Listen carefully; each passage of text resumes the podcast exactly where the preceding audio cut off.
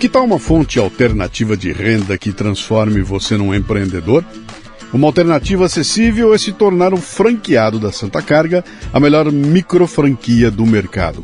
Com um investimento inicial de apenas R$ 19.900, você adquire um totem carregador de celular com tela grande para exibir anúncios em vídeo e notícias em tempo real, além de oferecer acesso à internet via Wi-Fi próprio. Instale seu totem em locais movimentados como shoppings, oficinas, padarias ou lojas e venda espaço de anúncio em vídeo para comerciantes locais. A Santa Carga fornece todo o suporte e produz os vídeos, permitindo que você ganhe uma renda sólida. Muitos empreendedores já têm múltiplos totens e você pode alcançar ganhos superiores a 8 mil reais por mês por totem. Tudo isso sem precisar gerenciar estoque, contratar funcionários ou pagar aluguel. Acesse santacarga.vip para obter mais informações e mencione que é ouvinte do Café Brasil do Leadercast e assim você ganha um bônus de mil reais. Abra seu próprio negócio com uma das franquias de crescimento mais rápido no Brasil, a Santa Carga.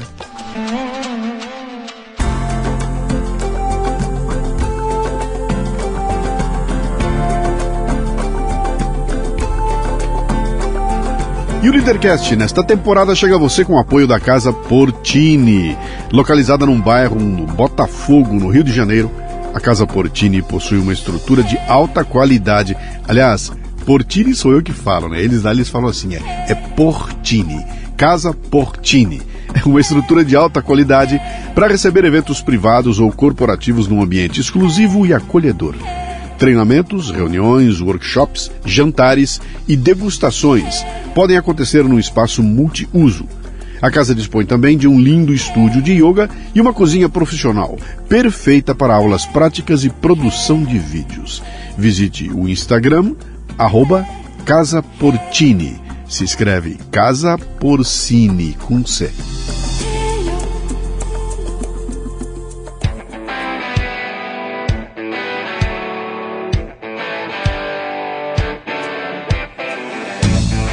Bom dia, boa tarde, boa noite, bem-vindo, bem-vinda a mais um Leadercast, o podcast que trata de liderança e empreendedorismo com gente que faz acontecer.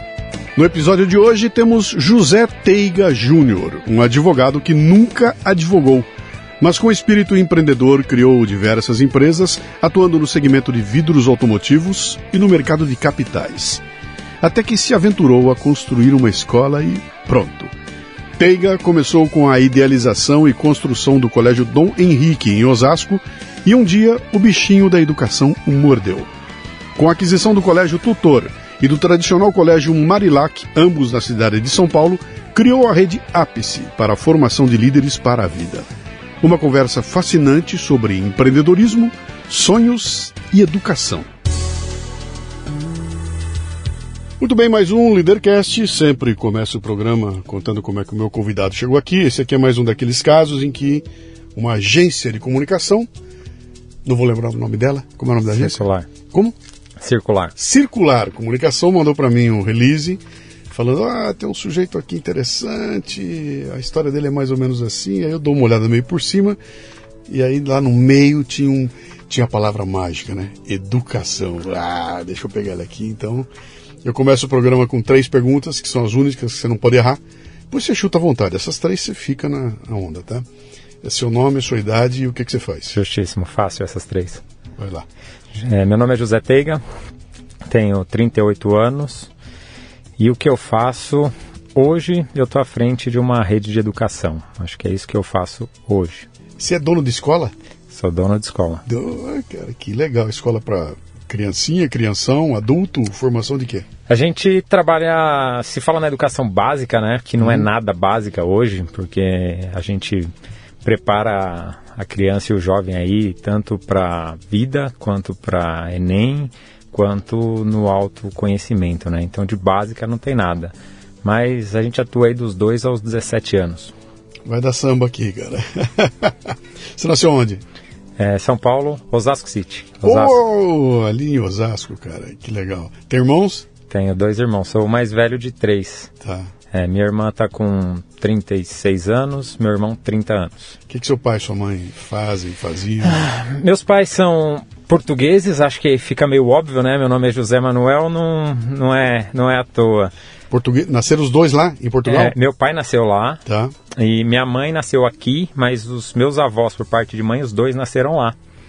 É, meu pai conheceu a minha mãe porque ele, ele era amigo do meu avô. Meu pai teve bar, lanchonete, restaurante, padaria. E meu avô também atuava nessa área. Aí numa das conversas com meu avô, acho que deu uma carona pro meu avô em casa, é como ele diz, conheceu as filhas do Patrício. Uhum. Aí uma das filhas era a minha mãe e foi aí que começou o romance deles aí. É. Meus pais sempre atuaram no ramo de é, alimentação. Bar, uhum. lanchonete, restaurante, padaria, como, como bom português, uhum. raiz, né? E... Lá em Osasco sempre? Não, não. Teve um tempo que nós moramos em São José do Rio Preto. Uhum. Moramos um bom tempo em São José do Rio Preto. Morei dos de um ano até oito anos. E lá meu pai tinha um bar é, no centro, acho que chamava de Bacite. É, esse bar é de quem nasceu em São José do Rio Preto. eu sou de Bauru, tá? Então meu bar é igual ao teu, tá? Justo. Tá, eu sei, aí. Lá meu pai teve bar, teve padaria, teve um bom tempo em Osasco, teve em São Paulo, na região do Jaguaré. E, de forma geral, sempre com, com alimentação. Uhum. E sempre, eu costumo falar que meu pai sempre foi muito bom em guardar dinheiro. Ele nunca teve grandes rendas, grandes fontes de renda, sempre trabalhou muito, mas sempre fez valer cada, cada real. Como todo português, né, cara? Como um Essa bom português. bom português. Como um bom português. Você, como é teu apelido quando você era criança?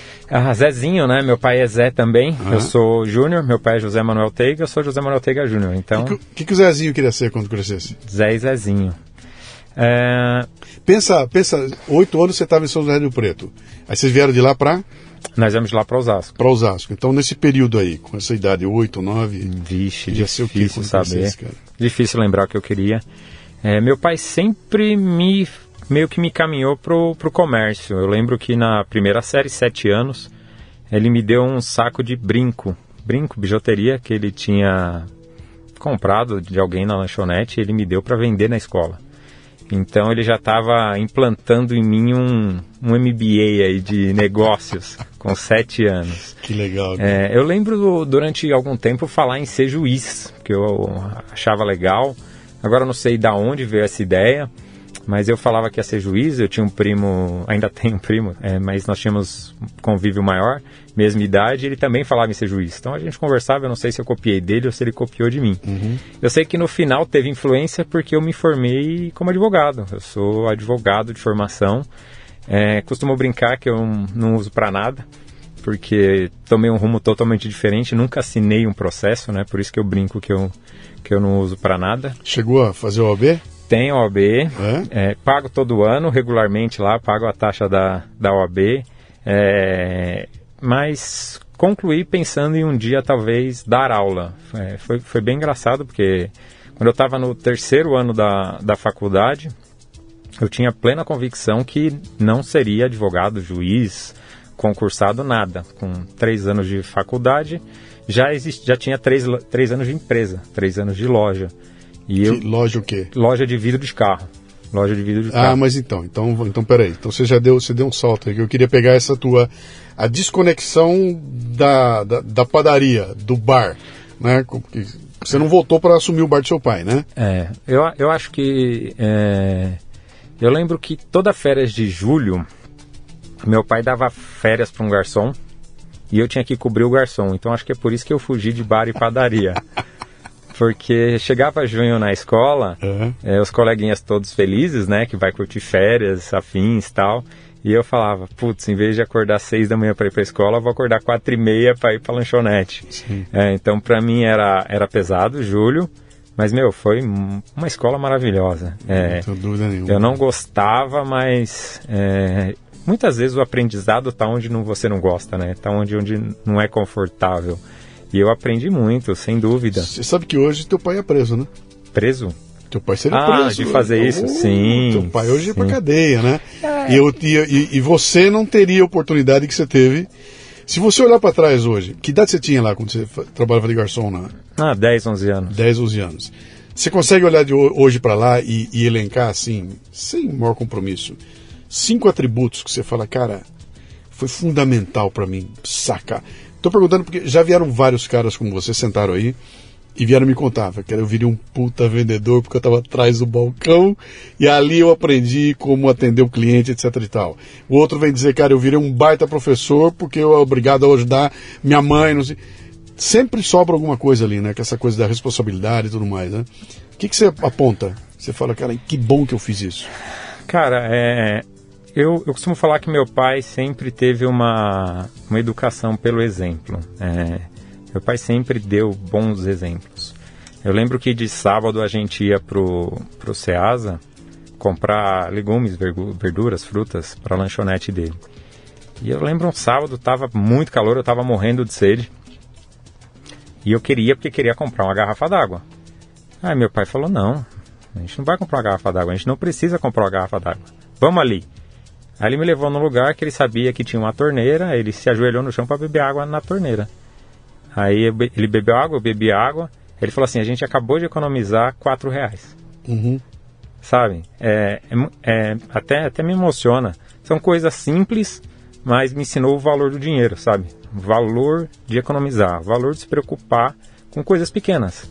Entendeu? Então, eu tive um, um MBA muito bom aí. Uhum. Outra coisa que me marcou muito nessas idas ao SEASA mesmo é a negociação. Meu, era, era surreal, surreal. É, um dia específico, a gente entrando no SEASA, um cara saindo. E meu pai nunca foi muito comunicativo, não era um cara expansivo. E ele deu boa tarde para um cara X e perguntou quanto pagou nessa caixa de tomate. Eu achei estranho. falei, meu pai não é de puxar assunto, ficar conversando com os outros, o que, que ele está fazendo? Aí depois que ele perguntou tal, aí ele falou: Você viu o que eu fiz? Eu falei: Vi, não entendi. Aí ele falou: Agora quando eu chegar na banca para comprar tomate, eu já sei o preço do Ceasa, já sei o preço que estão pagando. Então eu não chego no cara perguntando. Quanto chego, é? É, eu não chego no cara falando quanto que é. Eu chego falando, ó, se aquela caixa que o cara estava carregando custava 6, eu chego lá, olho, tá no mesmo nível, eu já falo, e essa caixa de 4? Aí o cara sabe que não está tratando com leigo. Então uhum. o cara negocia em valores mais interessantes. Uhum. Então eu tive, eu tive um bom ensinamento aí sobre economia, é, negociação e comprometimento. Eu não, eu não lembro de meu pai atrasar ou faltar o trabalho. Nunca. Era sempre horário, compromisso e eu acho que você pediu cinco aí, te dei três aí bem marcantes. Legal. Você. E aí, como é que pinta essa história? Você você estava você tava na escola fazendo advocacia e montou uma empresa de, de vidro, de, de carro, o que foi? Não, o primeiro trabalho, trabalho mesmo, foi no estacionamento. Eu trabalhava no estacionamento, eu tinha 15 anos, aí eu saía da escola e ia para o estacionamento, cobria o horário de almoço. O estacionamento abria manhã e noite e à tarde não abria. Tinha um restaurante que precisava que o estacionamento fosse aberto para atender os clientes do almoço. Como era pouco cliente, me contrataram porque Hoje não poderia, mas na época eu recebia um valor simbólico lá, cento e poucos reais, seria um terço de um salário mínimo, eu acredito, na época. Você não movimentava os carros, não? Você não, não, né? eu só cuidava de entrada e saída e validava se o ticket tinha carimbo e se não tinha, tinha que cobrar o ticket. Uhum. E eu ficava lá nesse estacionamento e eu não sei como eu adquiri, nem, nem da onde veio, mas eu criei um, um, uma, um hábito, uma paixão por saber o preço das coisas. A minha literatura preferida era o jornal Primeira Mão, que é um jornal de, de, classificados. Cara, esse jornal virou, vi, virou o mercado de ponta cabeça, cara. Eu, eu tenho um pouquinho mais de idade que você, tá? Bem mais, né? Então eu acompanhei o surgimento de tudo isso. Primeira, o Primeira Mão, quando surgiu, foi uma coisa assim. O que nós tínhamos até então era os classificados do Estadão. Então no domingo, o Estadão, sem brincadeira, era dessa grossura. Era um baita do jornal gigante e tinha os classificados lá dentro, milhões de pequenos anúncios lá. E alguém bolou essa história de fazer um tal de jornal só de classificados que foi de primeira mão. E quando ele surgiu era uma novidade, né? Ele surgiu aqui, depois a partir dele surgiu um programa de televisão que deram lugar a tudo que você conhece hoje aí, né? Mas quando surgiu naquela época era um negócio tão absurdo, cara, que o programa ia no ar, na televisão, eu não vou me lembrar agora o nome do programa, cara. Ele ia no ar e aparecia ali, olha, tem uma loja de camisas no Brás, na rua tal, tal, tal. Neste sábado de manhã nós vamos ter ali uma, vamos ter ali uma, uma, uma campanha vendendo um pouco mais barato.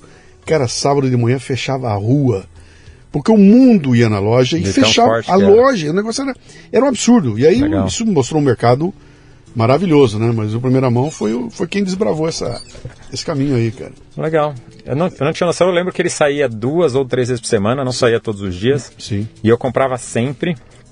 Eu meio que pegava o jornal de ponta a ponta. Queria saber preço de carro, preço de instrumento musical, preço de games, de bicicleta. é, sei lá, li o jornal de ponta a ponta. E com o tempo lendo esse jornal, eu comecei a achar coisas que eu considerava pichincha. Eu lembro do, da ocasião que eu achei um, um cavaquinho da Giannini, é, que, sei lá, por ver outros anúncios eu percebi que valia pelo menos 500 reais por 150 reais. Aí eu liguei no telefone, nessa época não existia WhatsApp, não existia essas coisas. Aí liguei, é, aí era uma senhora, ela me explicou que o filho dela tinha ido embora do Brasil e deixou o cavaquinho, ela estava vendendo. Aí eu chorei ainda, ela me deu desconto, não vou lembrar de quanto. Aí eu tinha um outro problema, que ela morava perto do Minhocão, e eu não tinha a menor ideia que lugar era aquele, eu tinha 15 anos. Aí eu sabia que se eu falasse para os meus pais, para minha mãe, que não sabe disso até hoje, ela não deixaria ir. Aí eu fui sem avisar. Arrumei ônibus, trem, metrô, fui. Comprei o cavaquinho, voltei com o cavaquinho, anunciei e vendi por 500 reais. Aí eu achei, tipo, Uau. um negócio. Aí, meu, comecei a fazer muito isso. Eu lembro de ter comprado cavaquinho, bicicleta, telescópio, computador.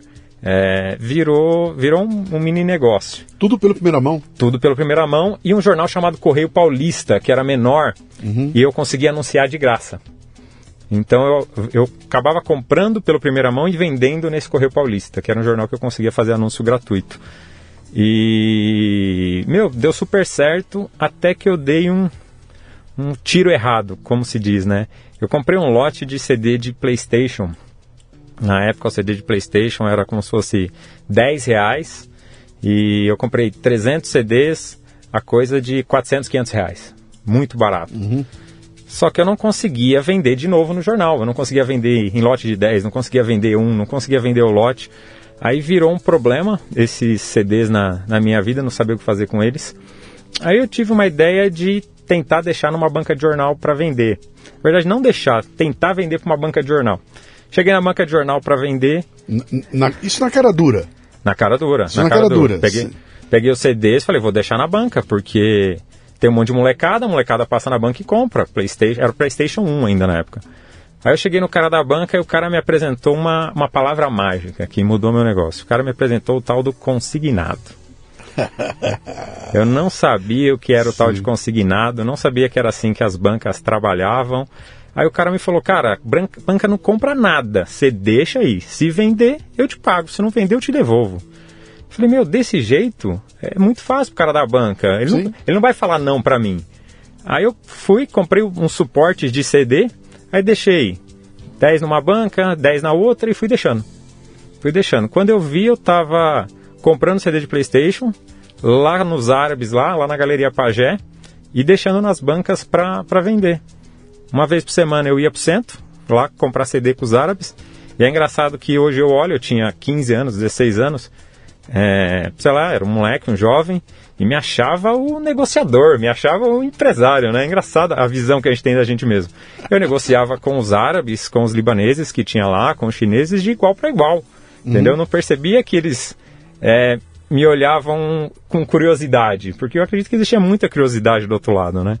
E fazia negócio e, e ganhei, ganhei muito dinheiro com isso. Ganhei um dinheiro significativo. Então, esse foi meu primeiro negócio. Como é que você fazia o controle? Era muita banca de revista?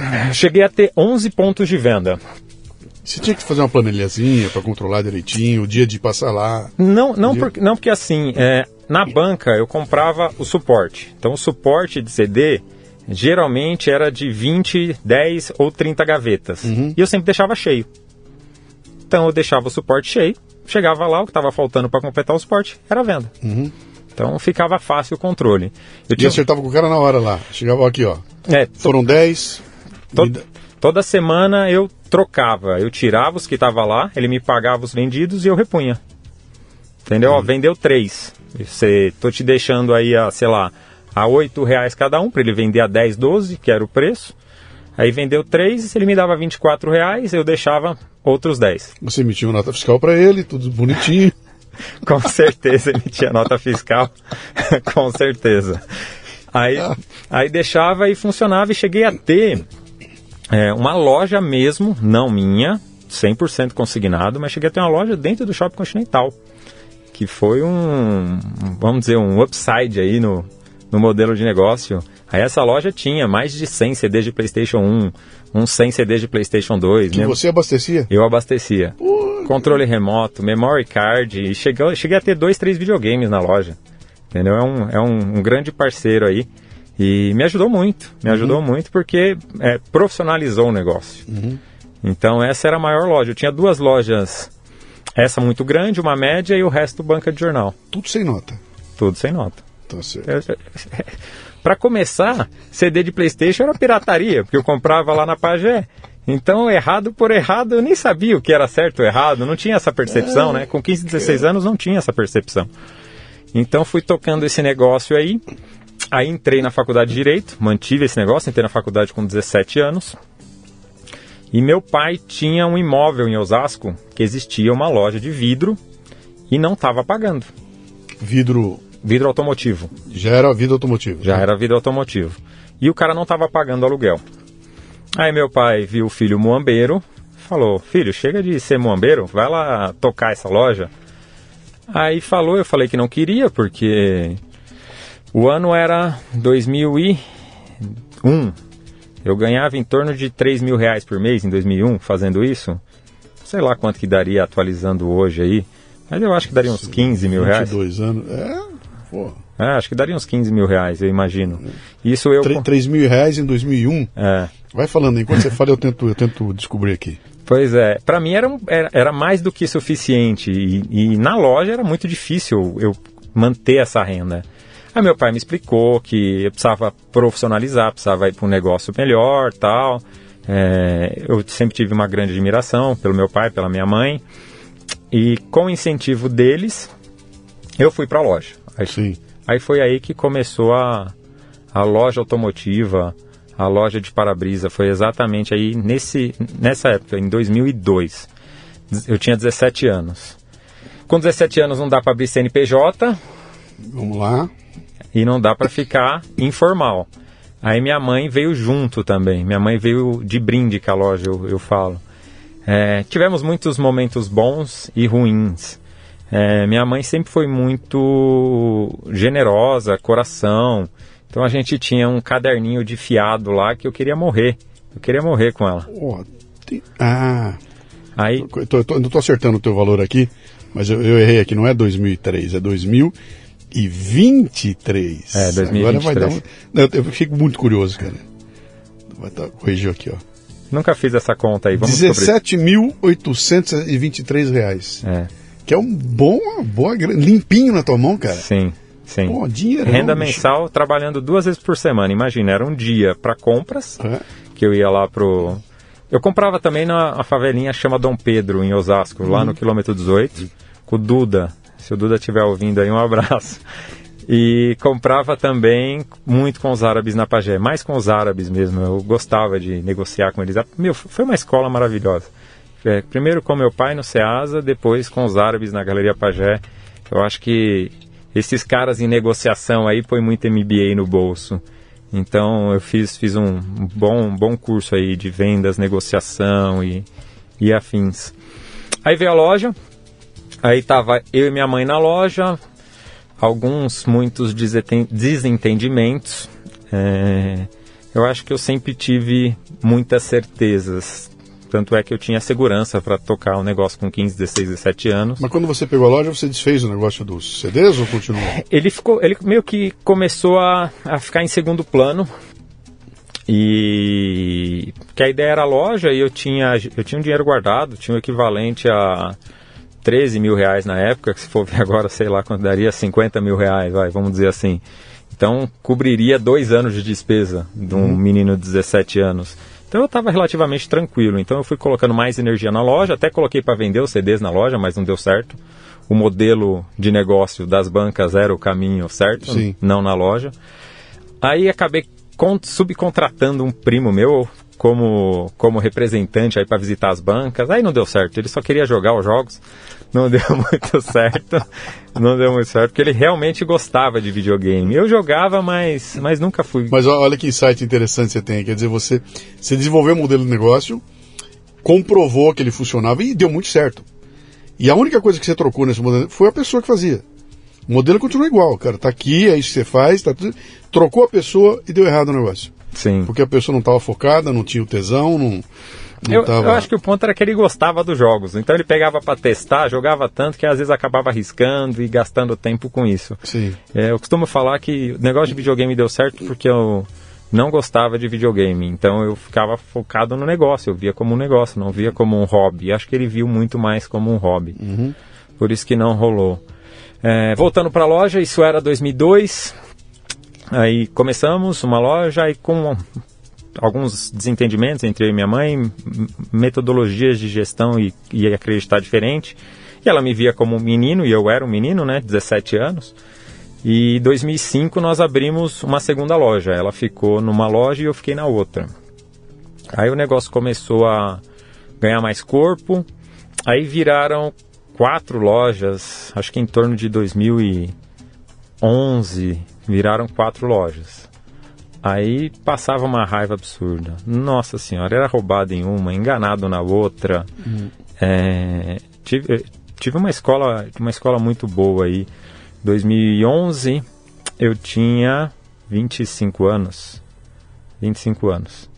Tive uma escola muito boa. Aí tava meio bagunçado os negócios da loja, aí eu meio que dei uma diminuída nas lojas.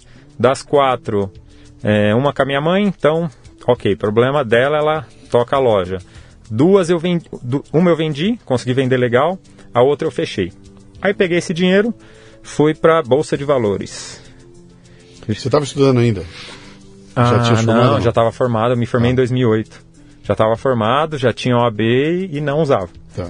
É, aí fui para bolsa de valores. Investi. eu- eu- em 2009 eu já brincava na bolsa. Tá? 2009 eu já brincava na bolsa, mas foi com esse dinheiro da loja tal que começou a ficar mais, mais legal. Aí investi na bolsa nessa época.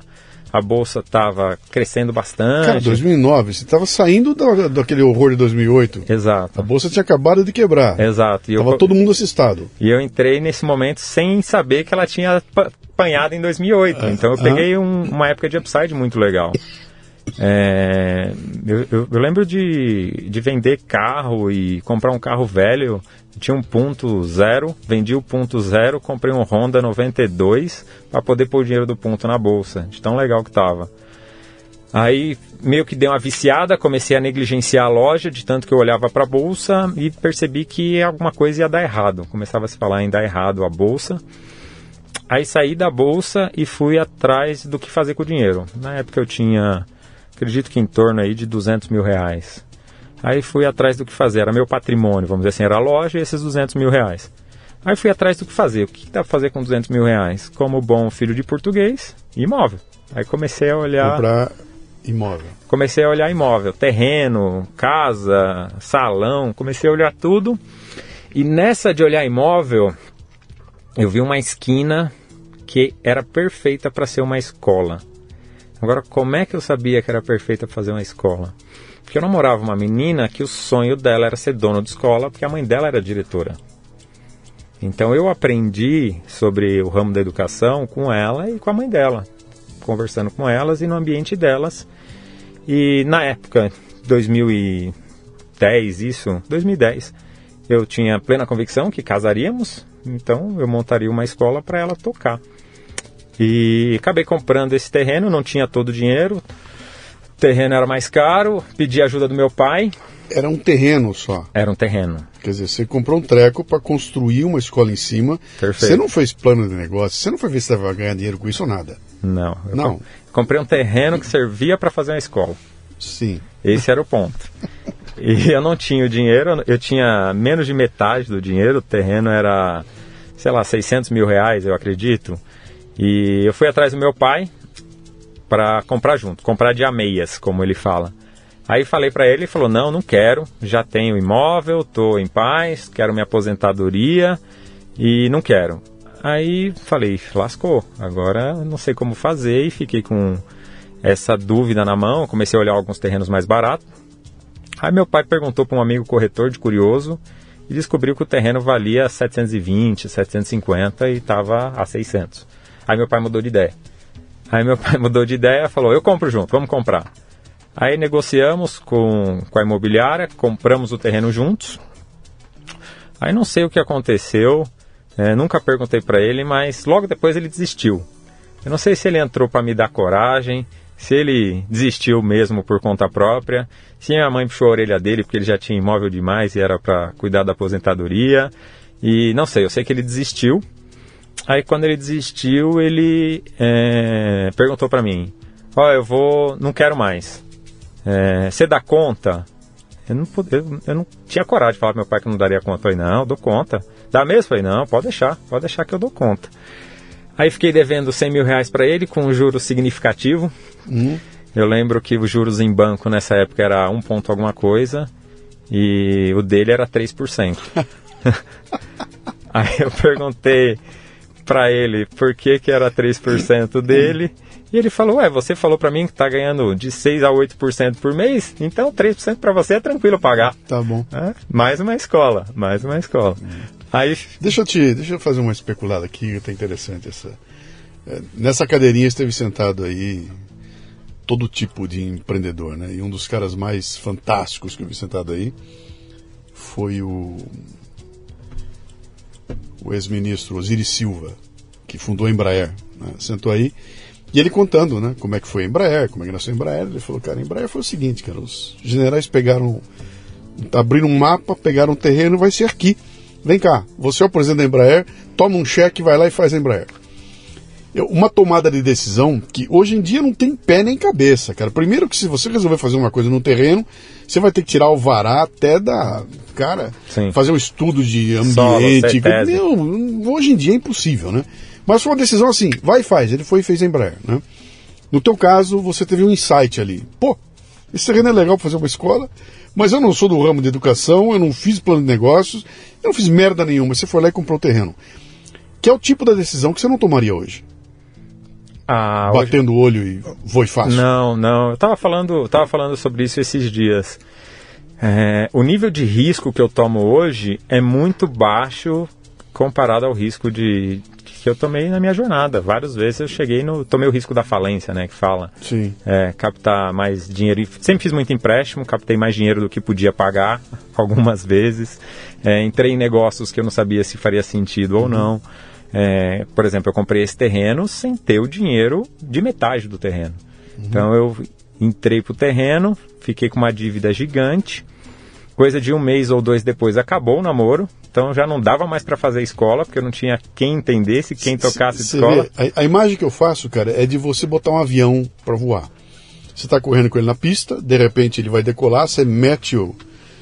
acelera lá embaixo, vai turbina, consome combustível, aquela força gigantesca, até o bicho, quando ele chega lá em cima e atinge a altura de cruzeiro, aí tá tranquilo, tudo. E aí vira um conservador, cara. Não mexe, não me enche o saco. Não quero turbulência. Mas para chegar lá, cara, você teve que correr todo tipo de risco, né? Que é uma coisa que eu não sei se deve à idade. Sabe, se tem garotão de tudo é um puta de inconsequente. Você é um super-homem. Ninguém vai perder. Você não vai perder para ninguém. Você é invencível, você é imbrochável, imorrível. Deixa vir que eu vou tirar da frente, né? Quando você chega lá nos teus 40, né, você, opa, não é bem assim, eu vou ter que tomar um pouco de cuidado, né? Então, é, essa, essa coisa impetuosa te leva a construir alguma coisa. Mas na hora de manter, você tem que botar o pé no chão e falar, oh, não dá mais para correr o tipo de risco que eu corri lá atrás, né? Você já enxergou assim? Você já olhou isso desse ponto de vista? Eu gostei do, da figuração aí com o avião. Achei que faz, faz muito sentido. Mas tem alguns pontos muito relevantes que é hoje eu tenho o que perder. É, quando eu, eu, comecei, eu não olhava para isso. E eu realmente não tinha, né? Eu estava pequeno, estava construindo. Mas que nem hoje, é, nas nossas empresas, tem mais de 400 colaboradores aí, então tem mais de 400 famílias. Uhum. Então, quando eu erro, é, não é mais para mim que eu estou errando, né? Estou impactando a vida de, de muita gente negativamente. E quando eu acerto, eu consigo dar chance melhor para essas pessoas, né? Uhum. Então, é, hoje eu sempre penso no todo.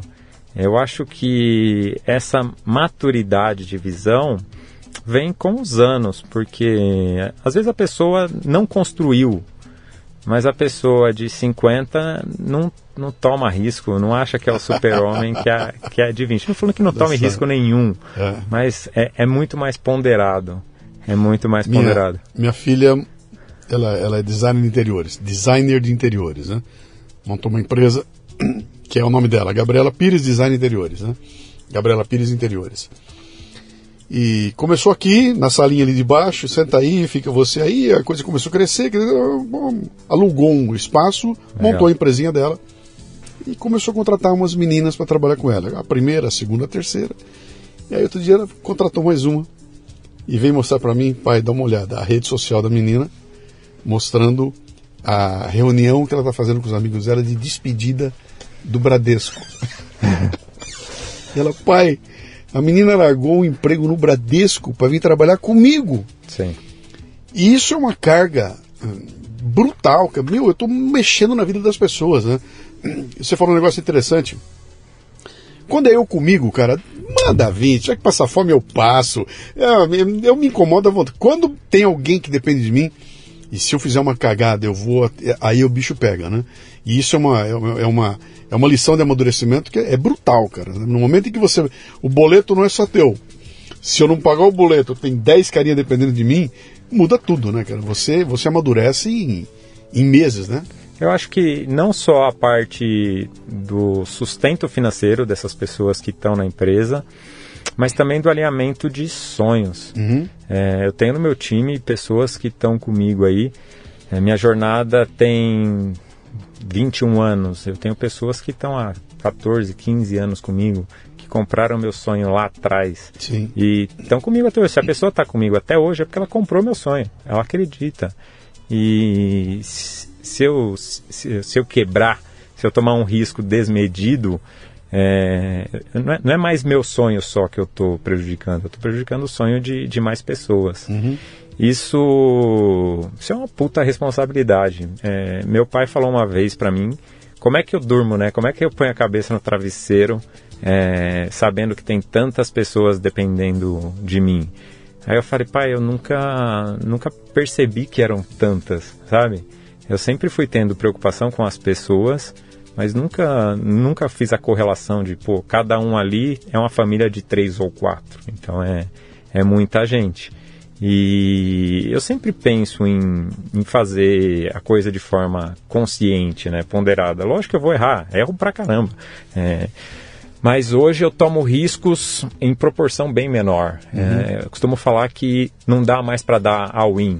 Então, quando você está construindo, você dá all-in. Quando entrou na, na obra da escola, é, eu cheguei a ter uma dívida de mais de um milhão no banco. Surreal. Eu tinha 2012, eu tinha 26 anos, é 2011 foi a obra, 26 anos, eu devia mais de um milhão no banco. Uhum. É, surreal. O dia que eu percebi que eu peguei uma parte no Itaú, uma parte no Bradesco, uma parte na Caixa, que a obra foi pedindo, eu fui pegando.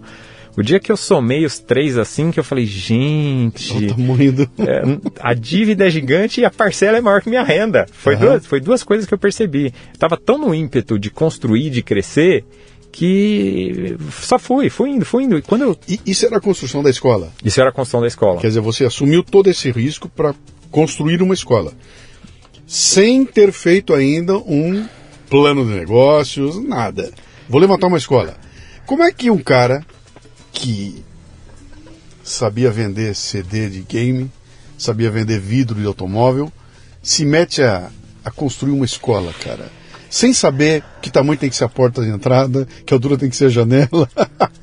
esse é um bom ponto. Esse, é, é, esse é um bom ponto.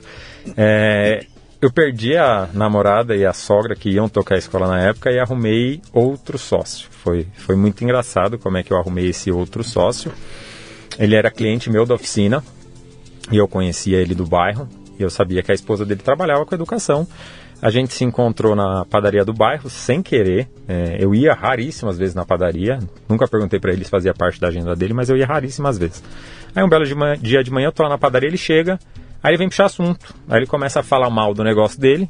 O meu tava bom, porque eu tava conseguindo pagar as parcelas, mas por educação você fala mal também. Eu acho que quando o empresário chega falando mal do negócio dele, você fala mal do seu. Uhum. Acho que é uma política com, social. Para confortá-lo, né? É, uma, é uma, acho que é uma política social, né? Sim. É igual a pessoa, bom dia, você fala bom dia, você não fala, não, péssimo dia. É uma uhum. política social. Aí, conversando tal, aí ele me falou e falou: Olha, meu negócio tá ruim, eu vou montar uma escola para minha mulher. Ele falou. Eu já tinha, já sabia que o meu não ia rolar, que eu não tinha quem tocasse. Aí ele falou, eu falei, você vai montar onde? Ele falou, tal lugar. E seu, seu terreno, que tamanho que é? Ele falou, tal tamanho. Eu falei, você vai ser meu concorrente? Falei para ele. Ele, como assim? Eu falei, ah, o terreno ali assim assado, melhor localizado que o seu, maior que o seu, eu vou começar a construir uma escola mês que vem. Mentira, não tinha dinheiro. Ele já sabe que é mentira, essa ele já sabe. Não tinha dinheiro. Aí ele falou, é, duas no mesmo bairro é complicado, vai, vai complicado. Aí eu falei para ele, por que, que você não constrói no meu terreno e a gente vira sócio. Ele falou, quanto você acha que gasta para construir? Ixi, eu errei feio. Falei que ia gastar 800 mil reais, gastamos, sei lá, mais de 2 milhões. Aí ele falou, quanto você paga no terreno? Eu falei, 600. Ele falou, o que passar dos 600? A gente divide meio a meio? Eu falei, o que passar a gente divide. Ele falou, se minha mulher topar, tá fechado o negócio. Aí marcamos uma reunião na casa dele. Eu lembro, esse dia foi muito marcante para mim, porque eu sentei na cozinha e comecei a fazer o tal de business plan. Pronto. Era uma, era uma folha de caderno, uma caneta vermelha, sei lá por que, que era vermelha, e eu começava a fazer conta de quantas salas teria, quantos alunos teria, quanto custaria, quanto faturaria, e eu cheguei à conclusão que a gente ia ganhar 100 mil reais. Eu, eu... Mas você foi olhar outra escola para ver como é que era? Quanto custava a mensalidade? Você foi. Você fez um estudo de mercado, alguma coisa assim? Não. Foi, não no, foi no Guts? Foi tudo na. na... Não fiz. Foi. foi é, é, acho que foi tudo no. Eu costumo falar no sabor do vento, né? Molha o dedo, ergue para cima e, e vai. Ai, Aí, eu que acho que eu tinha uma noção de quanto ganha uma pessoa, achava que um professor ganhava equivalente, quanto paga um aluno, hum. fiz a conta de quantos alunos ia ter por sala, cheguei à conclusão que a gente ia ganhar 100 mil reais. Cara, tudo errado.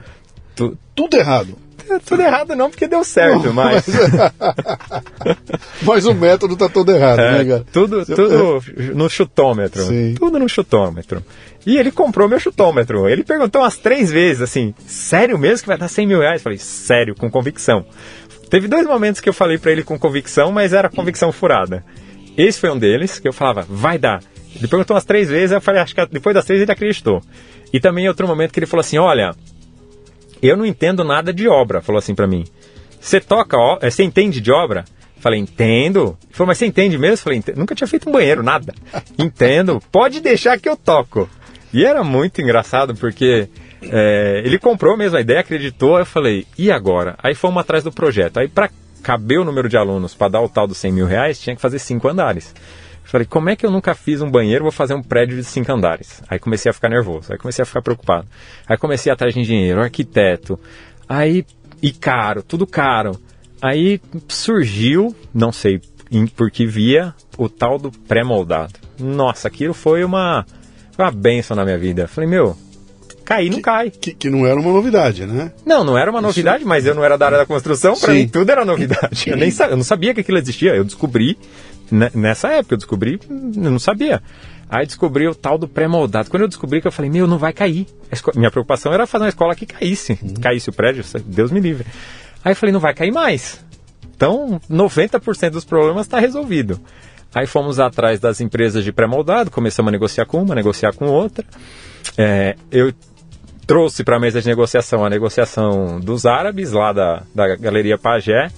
Eu lembro que meu sócio nessa época me deu um feedback que ele não ia mais sentar numa mesa de negociação comigo, que ele tinha vergonha, é. porque eu era muito agressivo.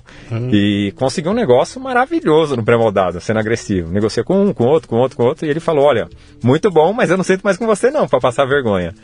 Deu muito certo, fechamos o, o pré-moldado. O que, que, é passar vergonha numa negociação?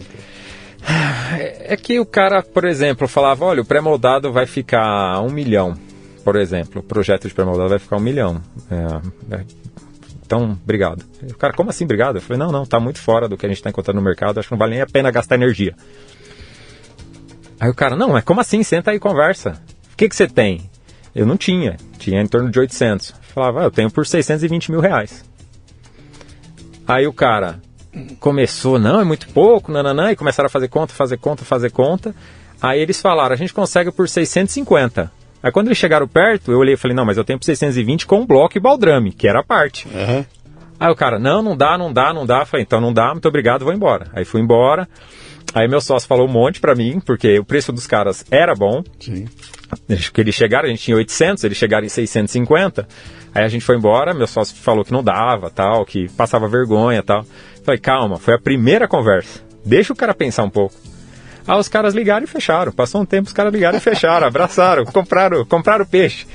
Aí você sabe que o negócio da negociação é, é interessante. Isso vale para a vida da gente em, em qualquer em qualquer estágio da vida da gente, né? Que é quem tem o poder da barganha, cara? Quem é o dono da barganha? Então, eu estou desesperado para comprar um produto teu, né? E você tem um produto e vai me vender, você tem o poder da barganha. Se eu tô louco para comprar, você vai definir o preço e eu vou pagar, né? Se eu posso escolher qualquer um para comprar e você está desesperado para me vender, virou, né? Agora o poder da barganha é meu, né? E o que você fez foi isso, cara. Você tirou o poder da barganha na mão dos caras, botou no teu colo, chutou, né? E, cara, não quer, tchau, tô indo embora, né? Ao tô indo embora, você tá levando embora e a barganha é sua, né? E você acaba levando a vantagem. Que é o que fazem os. O mercado árabe é exatamente isso aí, né, cara? Ele olha pra tua cara aí, custa 10. Aí entra outro, pra você é 15, pra você é 25. E quem, quem der mais acaba levando, né? É, eu, eu, percebi que é, eu, eu, li recentemente é, William Uri, é um dos, dos papas da negociação aí. Ele tem um livro bem legal, Como Chegar ao Sim. É, recomendo aí para quem estiver ouvindo e gosta ou precisa ou trabalha na área de negociação. Puta livro. E uma das coisas que ele fala no livro para não fazer é exatamente o que eu fiz. Ele fala: não marque posições. Sim. Foco na negociação. Sim. Quando eu bato na mesa e falo, vou embora, eu estou marcando uma posição. Sim. Entendeu? Então eu tô marcando uma posição que não me, não me interessa fazer negócio com você, tá muito longe. Sim. Pode dar certo, mas pode dar errado. É o famoso all-in, né? Que é, eu costumava dar muito na época e hoje não rola mais. É porque você tá com risco lá, o cara pode falar tchau. Sim. E você sim. teria perdido 650. Sim, sim, exatamente. Perdido, sim. Aí, aí, aí sempre tem aquela, né? O cara fala tchau, aí depois você liga pro cara, já aconteceu cara não te ligou fazendo o preço que você queria, aí você liga pro cara e fala: Olha, o outro lá, que tinha Sim. feito mais barato, tá pedindo o dobro do seu prazo. Qual que é seu prazo mesmo? Aí o cara fala, tá, eu falo, vou fechar com você por causa do, do, prazo. prazo. Você é mais caro, mas eu vou fechar por causa do prazo. Então sempre dá para fazer uma, uma, tal de repescagem. Uhum. Aí fizemos a negociação, construímos de pré-moldado, aí o resto da obra é, teve muita dúvida. Teve um muro de arrimo que eu não sabia que, que era muro de arrimo. Aí eu lembro que o cara me perguntava na obra, como é que vai fazer o muro de arrimo aqui? Falava, não, só um minutinho. Porque eu não tinha engenheiro e arquiteto. Eu tinha um arquiteto que fez a planta. Para pagar barato. Então, alguém projetou a escola? É, é, nós compramos a planta de um andar, porque como o prédio era cinco andares, eu negociei com o arquiteto a planta de um andar para pagar barato. E repliquei. Então nós tínhamos uma planta baixa de um andar. Mas como é que sabia que ia aguentar, cara, um em cima do outro? Então, alguém, e, o cálculo e, estrutural, alguém o fez? O cálculo estrutural veio do pré-moldado. Então, o pré-moldado fez o esqueleto lá, que aguentava em cima do outro, tal, ah. tudo certinho. É, aí o cara do pré-moldado, ele falava, você quer sobrecarga de uma tonelada, de 800, 900 ou 700 quilos por metro quadrado? Aí eu falava, só um minutinho, igual do muro de arrimo. Google, qual a sobrecarga ideal para a laje numa, numa escola? Aí o Google, ah, tem que ver se vai ser na sala de informática, porque tem peso de computador, se não vai ser, nananã, mas usa-se geralmente 700 quilos por metro quadrado. Aí eu chegava no cara pré-moldado, vou querer de 700 quilos. Com propriedade, que eu aprendi com o Google. Uhum. O muro de arrimo, a mesma coisa. Que muro de arrimo vai ser aqui? Aí eu falei, Google, quais as opções de muro de arrimo? Aí aprendi, e não esquece nunca mais. Aí eu aprendi muro de gabião, muro de estaca encaixada, muro de solo grampeado. Qual que é o ideal para cada tipo de terra? Terra mais úmida, porque lá era úmida. Aí fizemos de solo grampeado. Aí já sabia que era de solo grampeado, aí você vai cotar o muro, só que você não fala mais como leigo. Você já fala com... É, fala, ó, eu queria cotar o muro de arrimo aqui, eu acredito que o melhor aqui é solo grampeado, você faz, não faz. Aí se o cara falava que não era, eu falava, mas por que não é? Porque o solo grampeado atende assim, assim, assado. Dava até uma aulinha pro cara. É, me divertia. E deu certo. Teve, teve alguns problemas, óbvio, teve alguns problemas. Acho que obra sem problema, até hoje a gente não sabe fazer. É, sempre dá alguma coisinha, mas funcionou. A escola está lá, tem 12 anos. 2000 e... Então, mas você levanta um prédio. O prédio, é, eu diria que o prédio é um terço da escola. Perfeito. É um terço da escola. Você tem dois terços ali para complementar, né? Então você tem. Agora eu vou ter que arrumar professores, vou ter que arrumar um método, vou ter que. E depois vou ter que arrumar aluno. Né? Toda essa. Tem toda uma, uma confusão. Você. Quando você estava naquela de construir a escola, aquilo virou teu objetivo, aquilo era teu futuro, era ali que você ia investir para. Aquilo é que você ia ser quando crescesse? Ou aquilo era uma aventura que você estava fazendo, se não der certo eu vendo? Como é que você olhou aquilo? Naquele momento eu me apaixonei por construção. A escola era um investimento, era uma diversificação de renda. Mas eu me apaixonei pela construção. Uhum. Eu lembro de na loja, já com a obra, é, tinha fechado uma negociação com o cara do drywall, por exemplo, que essa divisão das salas ia ser de drywall. É, coisa de 140 mil reais, negociamos, fechou por 95. Então ganhei lá 45 mil reais numa negociação de drywall, estava felizão. Aí cheguei na loja, um cara para trocar uma fechadura da porta do palio. Era 90 reais de venda, eu pagava 40 e o cara queria porque queria pagar 60. E eu fiquei quase uma hora discutindo com esse cara para ele pagar 75 reais na fechadura. Aí eu, aí eu entrei numa, numa badzinha, assim, eu falei, gastei uma hora pra ganhar desse cara aqui, sei lá, 30 reais, e lá em meia hora eu economizei 45 mil. Não quero mais a loja. Aí eu comecei a largar a loja. Aí eu comecei a largar a loja Sim. e ficar muito mais presente na obra. Eu, eu tinha para mim que eu seria construtor. Entendeu? Eu tinha que. Essa seria a minha, minha profissão dali para frente. E depois, com o dia a dia, na operação da, da escola, mudou. Do... Então, mas aí, para operar a escola, cara, você não podia fazer como você fez na construção. Eu vou no Google, olho, encomendo, mando botar, ou oh, calcula para mim. É, o bicho pega. A operação de escola é um negócio seríssimo, né? Até porque é, você está lidando com o tipo de produto ali que, cara, sem contar que tem um monte de pai para te encher o saco, tem segurança de criança, tem todo um um, e não estou nem falando da questão educacional e tudo mais, né? Tem um, um, um universo que você fazia ideia desse universo, você terminou a escola, falou, bom, agora eu vou me meter a contratar professor, vou botar um diretor, como é que como é que você abraça uma loucura dessa, cara? Nessa, nessa parte aí eu tive muita ajuda. É, a parte, toda a parte de documentação, você tem que fazer um projeto de documentação para entrar na delegacia de ensino. É, é gigante, sei lá mais de mil páginas de material para ter documentação para abrir uma escola. É bem complexo. É, nós contratamos a minha ex-sogra, que ela era especialista nisso, ela era diretora em colégio e ela fez toda a parte de documentação para a gente. A parte de professores, a sócia, a esposa do sócio, trouxe da escola que ela veio. Então ela saiu de uma escola e todo mundo que sabia que era bom, ela comprou o passe. Foi, tá. foi muito comprou o passe mesmo. Você, levou ela como diretora? Ela foi como ela foi como é mulher do sócio e nós combinamos que ela cuidaria do pedagógico e eu cuidaria do administrativo. Ficou definido dessa forma. Então toda a parte pedagógica ficou a cargo dela. Esse peso aí de arrumar professor, definir metodologia, é, pôr o pessoal para trabalhar, formar time pedagógico dela. E eu fui atrás de um líder administrativo, se ia ter financeiro, se não ia ter financeiro, se o administrativo dava conta, se não dava, parte comercial, quais as ferramentas de venda, captação de aluno. Então a gente fez um time muito bom. Uhum. Muito bom. Você está ouvindo o Leadercast, que faz parte do ecossistema Café Brasil, que você conhece acessando mundocafebrasil.com. São conteúdos originais distribuídos sob forma de podcasts, vídeos, palestras, e-books e com direito a grupos de discussão no Telegram. Torne-se um assinante do Café Brasil Premium. Através do site ou pelos aplicativos para iOS e Android, você pratica uma espécie de MLA, Master Life Administration, recebendo conteúdo pertinente, de aplicação prática e imediata que agrega valor ao seu tempo de vida. Repetindo, mundocafebrasil.com.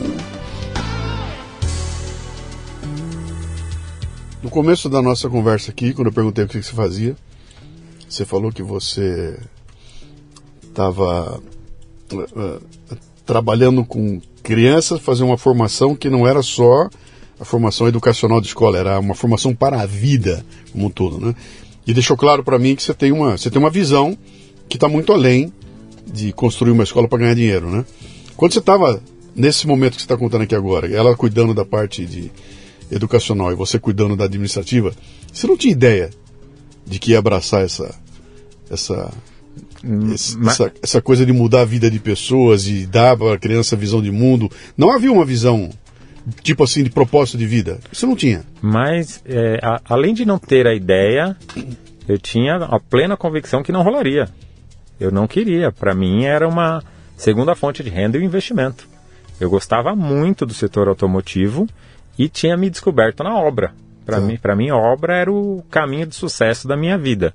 Então, ficava muito a, a cargo dela e eu tentava não me meter, tentava fugir até da parte pedagógica, só que a gente ficava na mesma sala.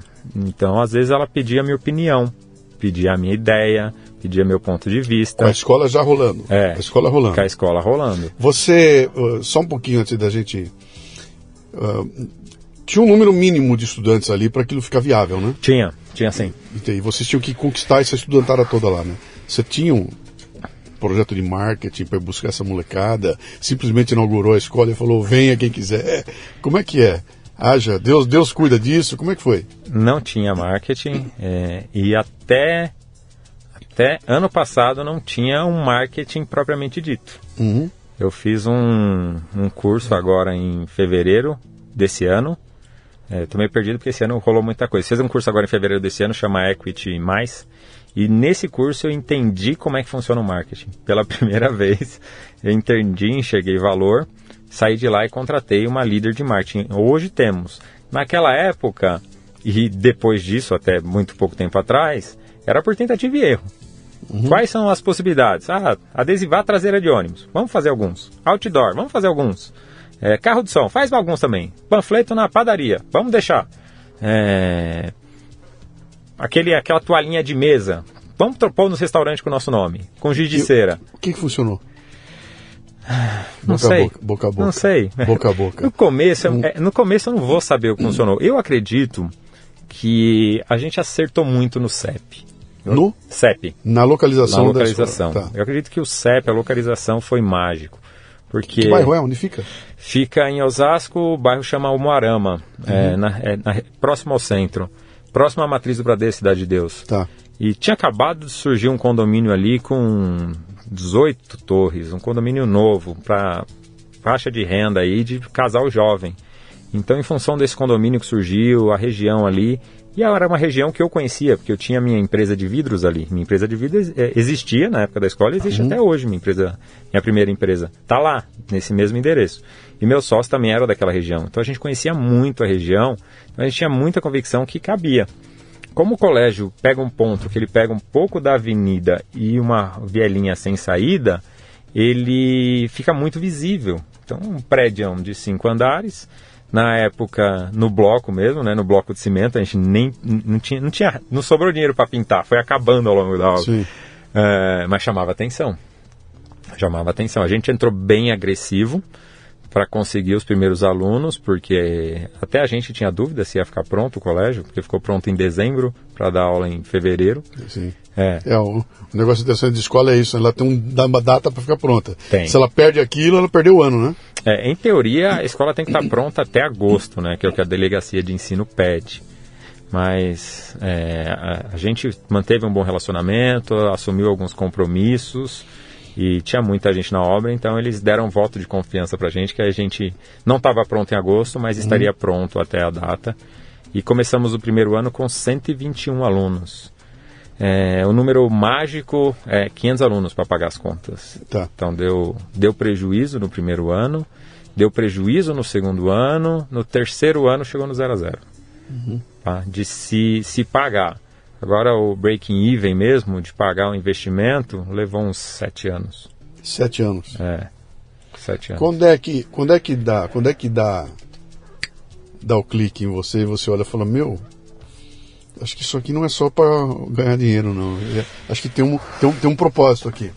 Eu tô, eu tô batendo na palavra do propósito que me, me pareceu que em algum momento você é conquistado por essa missão de, de cuidar da garotada toda e transforma isso num propósito de vida, né? Não sei se estou certo. Eu, eu eu tive, eu tive alguns, alguns momentos, mas a, a convivência no dia a dia com a parte educacional, com a parte pedagógica, é, foi me contagiando.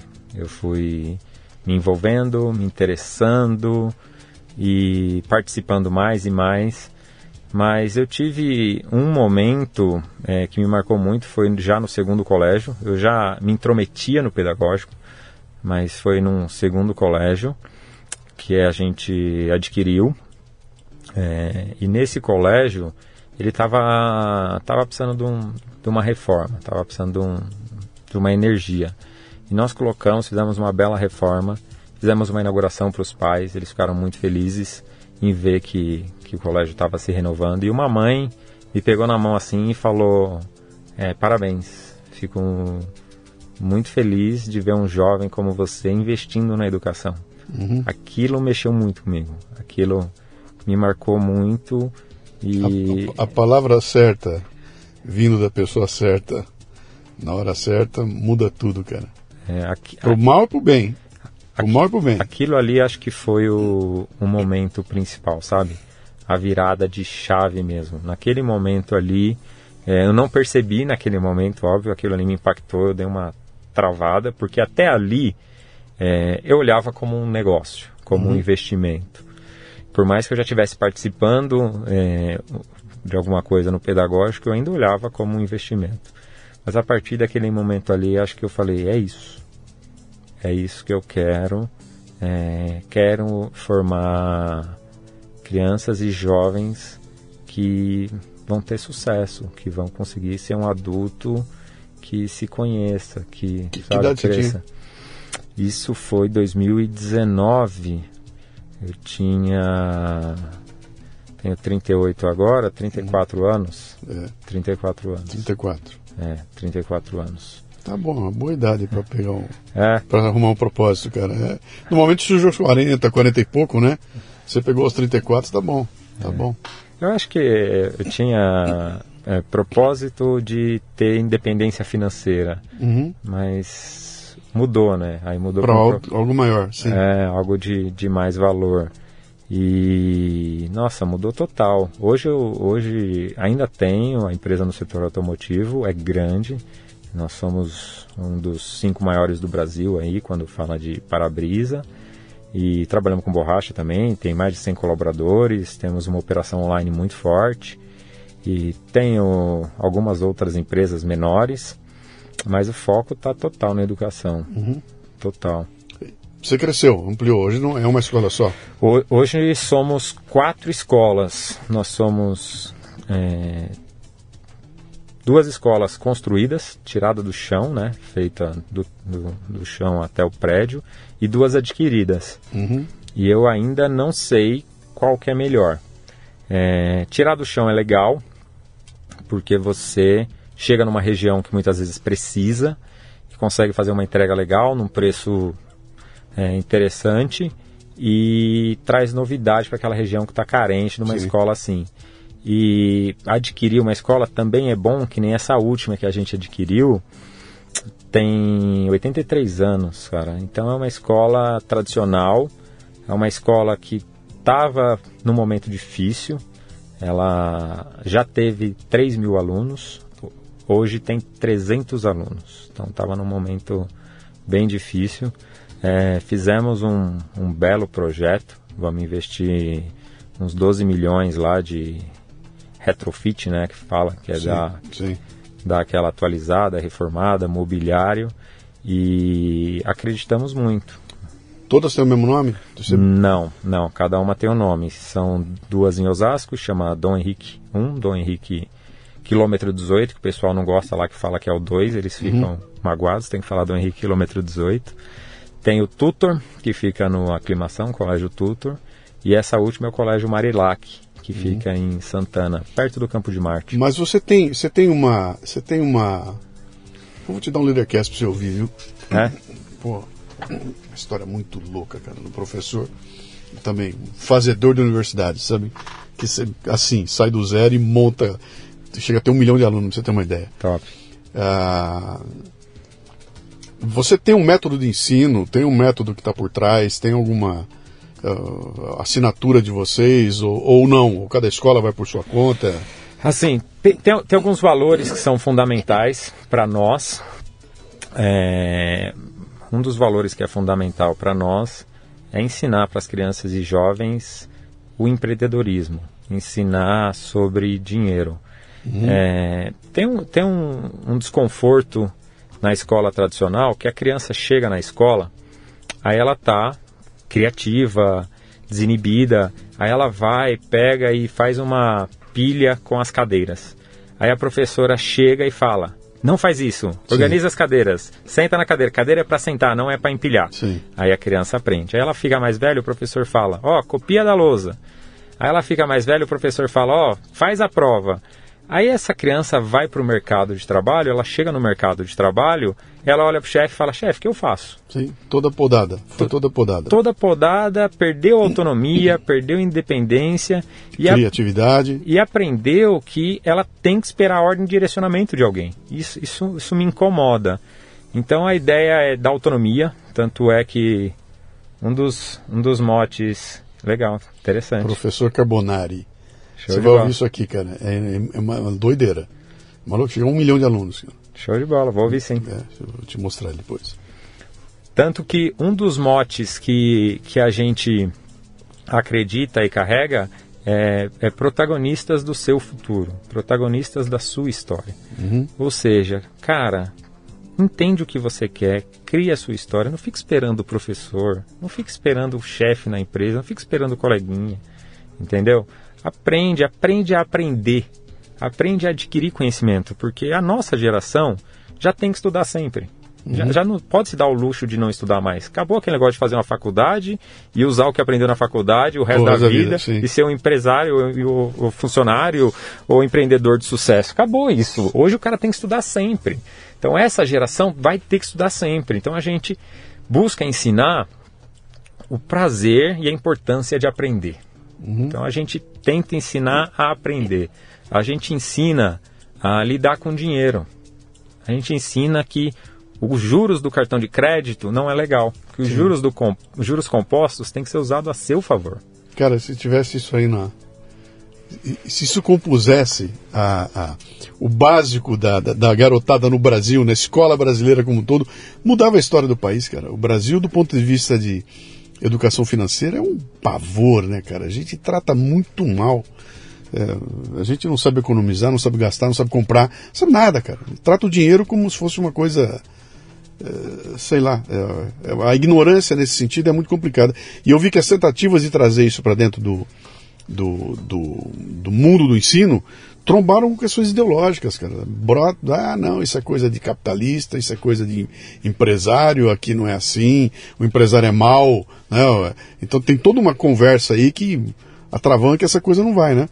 E acho que a iniciativa individual, sabe, determinadas escolas falam, não, pera um pouquinho, aqui vai ter, pode provocar uma diferença grande, cara. A gente, é, a gente tem também algumas dores, que nem eu não esqueço, uma vez a gente estava ensinando exatamente sobre cartão de crédito. A gente pega a aula de matemática sobre juros compostos Sim. e traz para o mundo real. Então ensina sobre investimento, que se você investir, o segredo do investimento não é o aporte e sim o tempo. Sim. Então é melhor um pequeno aporte muitos anos, por causa dos juros compostos, do que um grande aporte pouco tempo. Então a gente explica isso e explica o tal do cartão de crédito, que é os juros compostos contra você, não a seu favor. E foi engraçado que, pós essa aula, é, nós tivemos um pai que foi na escola reclamar. Porque o que ele faz com o dinheiro dele é problema dele. E se ele está endividado com o cartão de crédito, a escola não tem nada a ver. Uhum. O que, que a gente deduziu que aconteceu? O aluno chegou em casa cheio de conteúdo, feliz com o que aprendeu e quis ensinar o pai. E o pai, acho que se ofendeu com o filho querendo ensinar ele como usar um cartão de crédito. Entendeu? Então, é complicado. Lógico que é um caso pontuado, é, sim, é, é minoria. Sim. A grande maioria gosta, vê valor e concorda, mas ser humano é, é um bichinho complexo, né? então, então a gente, a gente lida, imagina, hoje no, no grupo temos 2.200 alunos, então são 2.200 pais, 2.200 mães, Sim. uma série de avós, alguns tios, amigos. Sim. Então é muitas pessoas, muitas pessoas. E você ensinar um aluno, ensinar um jovem, você tem que conscientizar um pai. É, hoje a gente fala muito, não está como eu gostaria, mas a gente já fala muito em escola para pais. Entendeu? Pegar os pais. Tem uma a... frase de Napoleão Bonaparte que é uma delícia que ele fala: se você quiser educar uma criança, comece 25 anos antes dela nascer. Muito Entendeu? bom. Pra Muito bom. criança, comece 25 anos antes dela nascer. Que é exatamente isso, cara. É pais, né? É. O que se você não fizer um trabalho. E, e no Brasil a gente tem uma. Tem uma separação né, entre família e escola que é um negócio terrível, né? Cria-se um muro entre um e outro e, e, e, hoje em dia não, não tem mais como dissociar, porque, cara, o, o celular do moleque está em casa, está na escola, eles estão cruzando informação ali o dia inteirinho, não tem mais essa. Aquela é separação acabou. Eu, eu, eu, acabei de fazer um levantamento agora, eu te contei a história do café com leite, né? E a gente, para orientar o trabalho que nós estamos fazendo, eu fiz um levantamento, a gente fez uma enquete com mãe, só mãe, não queria pai, só queria mãe. A primeira enquete só com mães, para fazer uma só com pais. E a enquete queria descobrir das mães o que, que as preocupava do ponto de vista da educação dos filhos, né? Então tinha ah, várias perguntas e mais, e de repente vem ah, o gráfico, e assim, de longe, em primeiro lugar, tipo assim, 40% das, das, da, da, do que elas falaram que era preocupação, e o segundo lugar é, sei lá, é 12%, 40% era questões morais e éticas. E depois vinha ah, acesso a conteúdo não sei o quê, é, é, é, bom, um monte de, de, de coisas lá. Mas o interessante é que, em primeiro lugar, veio uma questão moral e ética que não é necessariamente problema da escola. A escola pode ajudar orientando, mas isso em casa, cara. Então elas falam, minha maior preocupação com relação à educação dos meus filhos diz respeito à minha, a mim, né? Ah, então, é, como é que não dá para dissociar mais essas coisas? Você não tem mais como fazer dizer A em casa e a escola dizer B e você querer encaixar. Essas coisas têm que trabalhar em conjunto, né? Eu te comentei também que eu tenho um, um, um conhecido, já considero amigo meu, que montou uma escola cristã agora lá em, em, em Petrolina, né? E, e, ele estava com essa história toda. Né? Tem que, ser uma, tem que ser uma escola cristã. Não é uma escola religiosa.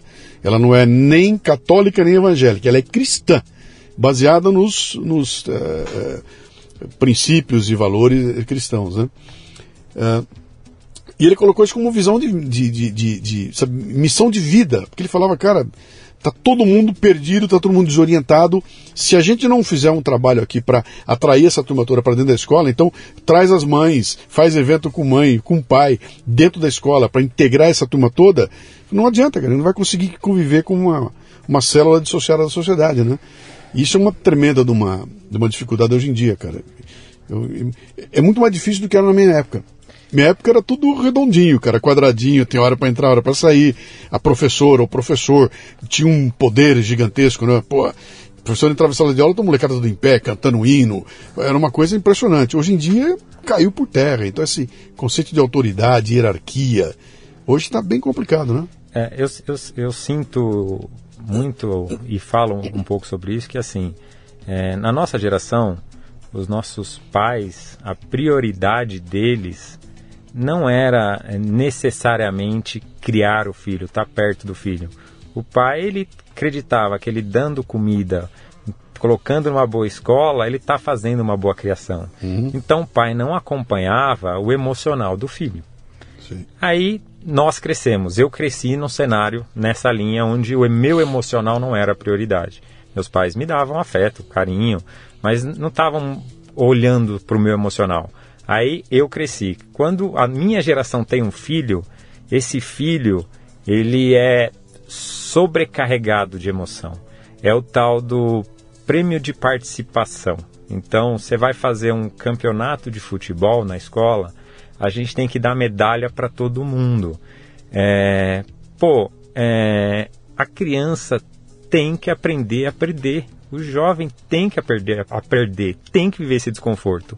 Porque ele não vai ter prêmio de consolação no mercado de trabalho, ele não vai ter prêmio de consolação no mundo real. Uhum. E se a gente não ensinar isso enquanto é jovem, quando for adulto vai ser um problemão. Sim. Porque ele não vai saber como lidar com aquilo. Porque ele chega em casa com o desenho, A mãe fala: Nossa, é o melhor desenho que eu já vi na minha vida. Você é um artista, filho. O pai fala: Nossa, vou fazer um mural. A avó pega e foi faz uma foto. E a criança acredita que ela realmente é um artista, entendeu? Porque ela está ouvindo das pessoas que ela ama, ela está ouvindo do círculo de confiança dela. E ela sai com aquela crença que ela fala: Pô, eu nem me esforcei tanto nesse desenho, porque a criança sabe o quanto ela se esforçou. E estão falando que é incrível, então eu não preciso me esforçar tanto. Qualquer coisa que eu faço que eu nem me esforço, já é incrível para o mundo. Uhum. Porque a visão de mundo daquela criança é o pai, é a mãe, é a avó. O mundo gira em torno dela. É o, é coleguinha, exato. O mundo é o que está perto dela. Sim. Então, assim, a criança. Não, é, é mais do que está perto dela. Gira em torno dela. É o querer dela, é a importância dela, é a, a hora que ela quer, o que ela quer, que senão ela grita papai e mamãe vem todo mundo correndo para paricar, e ela vai lá fora e descobre que o mundo não gira em torno é. dela, né? Um, um, exemplo que eu acho legal para ilustrar isso, essa bolha, essa superproteção dos pais hoje, é aquele que a criança chega na praia e fala, pai, tem vida no mar? Aí o pai pega aquele baldinho de areia da criança, que é a bolha, pega um pouco d'água, fala, filho, tem vida aqui? Aí a criança fala, não, não tem. Então, filho, então não tem no mar.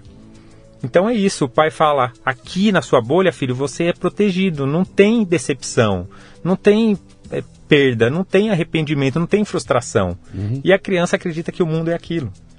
Então hoje é, é muito complicado esse ponto. É, é um conflito muito grande, porque a gente gostaria de ensinar para a criança que perder faz parte Sim. e ela tem que tirar daquilo um aprendizado.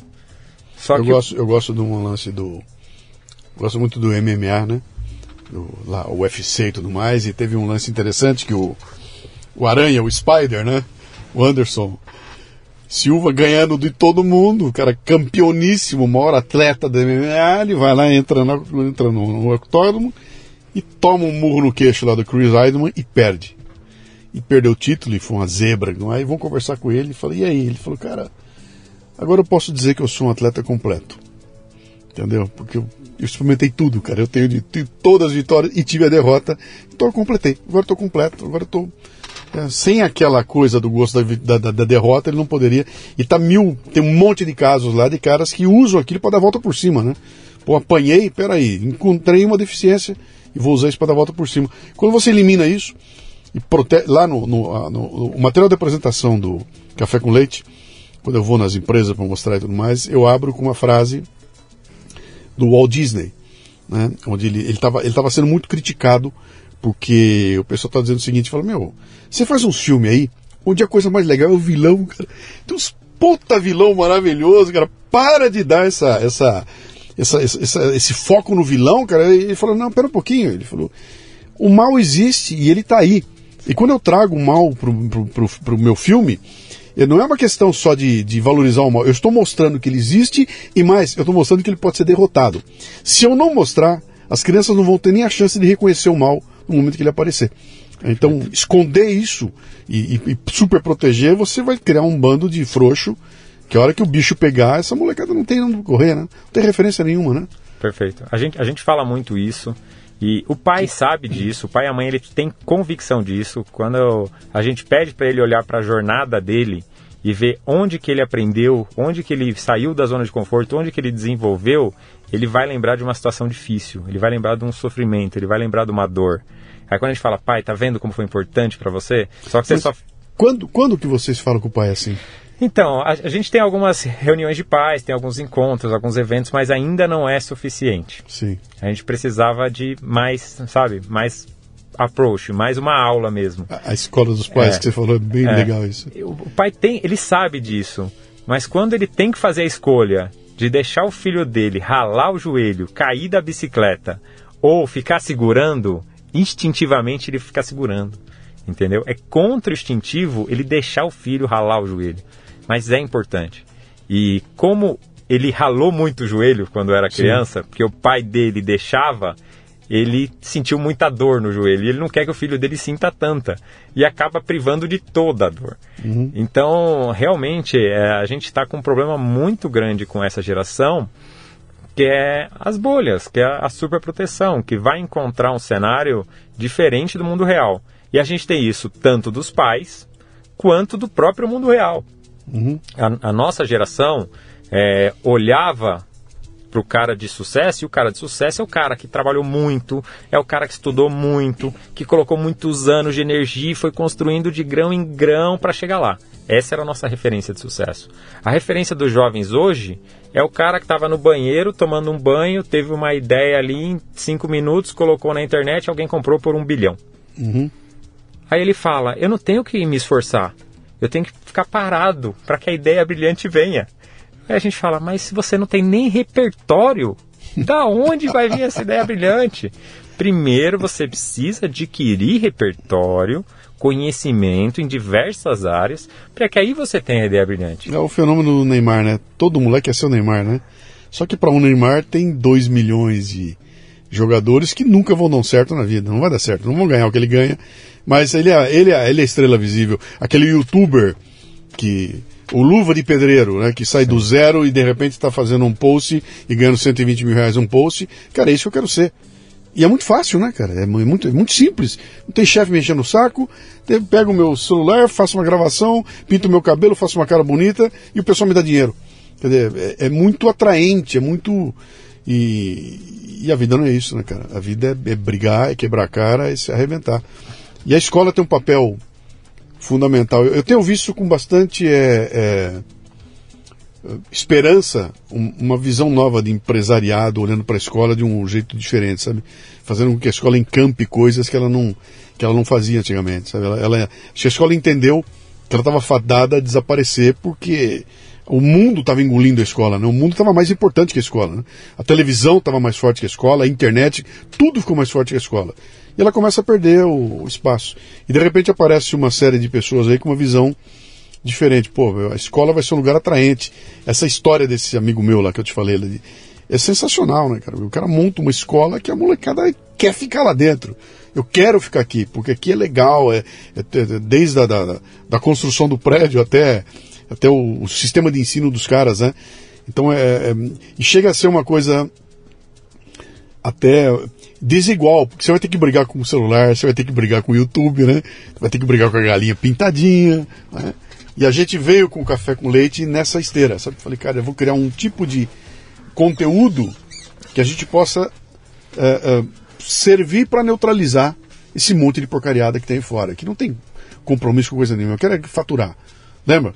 Sim. Eu quero ganhar dinheiro. Eu Sim. não tenho nenhum compromisso de, de, construir cidadão e tudo mais. Né? Então a gente foi para cima disso. Eu acho que é. Cara, é um trabalho sensacional. E ver um garotão assim envolvido nisso, já como liderando esse negócio, é grande. O que, que vem pela frente aí, cara? que vocês estão Já botaram a IA lá dentro? A IA já está chegando? Como é que tá? A IA foi bem legal, logo que, que chegou até mim as informações do chat GPT. É, acho que é o principal player aí quando fala de IA. Aí eu marquei uma, uma apresentação para os nossos professores. Aí eu preparei uma pequena aula sobre como funcionava a ferramenta e como usar a nosso favor.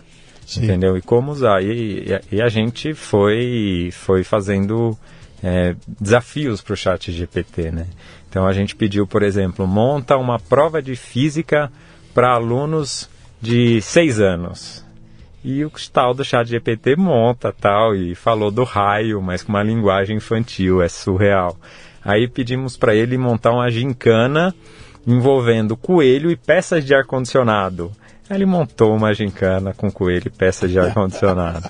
É surreal, foi, foi surpreendente para os professores e eu acho importante a gente ter isso. É, a escola tem que falar na linguagem que o aluno quer ouvir. Sim. É, eu estava tava lendo um pouco esses dias, não sei por que raios, fui parar em Emmanuel Kant. Aí fui no YouTube ver qual era o vídeo mais com mais, mais views de Emmanuel Kant.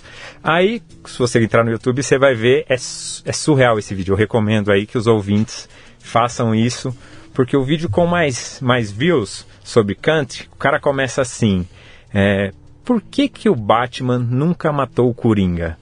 Essa é a primeira pergunta de abertura do vídeo. Aí você fala, pô, o que, que isso tem a ver com Kant? Tem nada a ver. Aí o cara começa a explicar que o Batman é um cara que ele não age pelo resultado, ele age de acordo com as crenças dele. E nas crenças dele matar errado. Então, mesmo sabendo que o Coringa, ele vai prender o Coringa, o Coringa vai escapar e vai matar mais gente, ele não mata o Coringa, porque ele segue a filosofia de Kant, que o seu valor está na sua atitude pelas suas crenças. Se ele fosse um consequencialista, como Maquiavel, uhum. ele ia pensar na consequência, matar o Coringa e acabar com o problema.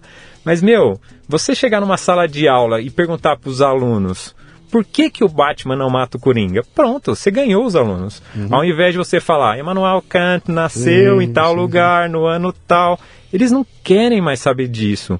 Então eu acredito que a linguagem que a escola traz, muitos temas ainda não é legal. A, a escola tem que mudar a linguagem, tem que ir para uma linguagem mais jovem, porque o assunto não é ruim. O que, o que é ruim é a forma de apresentar. Sim, a apresentação. É, é, é verdade. É verdade. Tem algumas. Isso é, uma, isso é uma discussão antiga, hein, cara? Isso não começou hoje, não. É que agora, com a tecnologia que está aí, cara, você não consegue mais proibir celular na sala de aula. Não dá. De um jeito eles encontram de botar lá. Já que vai ter que estar, vou usar a meu favor, cara. Eu tenho que fazer uma aula que, ô oh, meu, baixa o negócio, entra no celular e põe alguma coisa aí. Né? A, a, a, gente define o celular é, de acordo com algumas faixas etárias. Sim. Mas para o grande, é, temos a crença que o celular é importante e que é, tem que ensinar a usar o celular a favor. Exatamente uhum. o que você falou. Por quê? Porque ele vai chegar no mercado de trabalho não existe um profissional no mercado de trabalho sem celular. Uhum.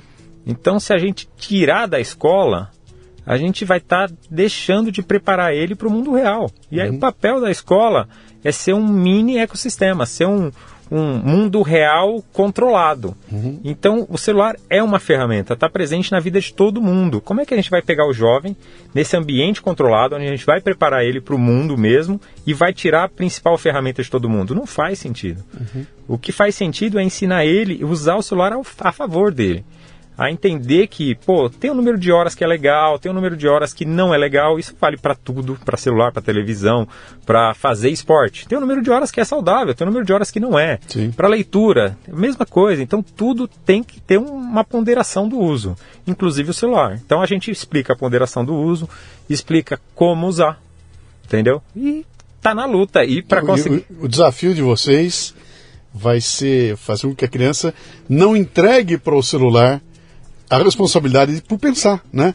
Não entregue para o chat GPT. Fala, cara, o, o, meu objetivo, a criança deve entender, meu objetivo na escola não é tirar letra boa, nota boa. Meu objetivo é aprender. Então, se o chat GPT faz tudo eu não aprendo nada e tiro um 10, lá na frente eu vou pagar a conta, cara. Eu, não aprendi porcaria nenhuma, mas tirei um 10 porque o chat GPT fez, né? Quer dizer, sai de lá um ignorante do jeito que entrou e o que era a função da escola não aconteceu, que foi ensinar, né? Cara, isso, isso aí vai ser doido, bicho. Eu fico lembrando de eu fazendo trabalho de escola, moleque, com a garotada de hoje, cara, com as ferramentas que tem na mão. É... E um professor tendo que analisar isso tudo, bater o olho num texto e falar: quem fez esse texto aqui não foi o moleque. Esse texto aqui é do chat GPT. Logo, ele não aprendeu nada. É, é difícil, é difícil o professor pegar hoje é, se, da onde veio o texto. Uhum. É, não rola mais. O que o professor tem que fazer é mais discussões em sala de aula. Sim. E esse trabalho que o moleque fazia em casa, que é o que a gente fazia de buscar na Barça, né? A gente buscava na Barça, na Britânia. Esse trabalho é, não existe mais esse modelo Sim. de trabalho. Esse trabalho tem que ser feito dentro da escola. Então você pega os alunos, põe na biblioteca ou põe na sala Google e fala: gente, vamos estudar sobre a caverna de Platão e traçar uma correlação dela com os heróis da Marvel. Uhum. Quero ver a correlação mais interessante. Pô, você acabou de criar uma ideia legal.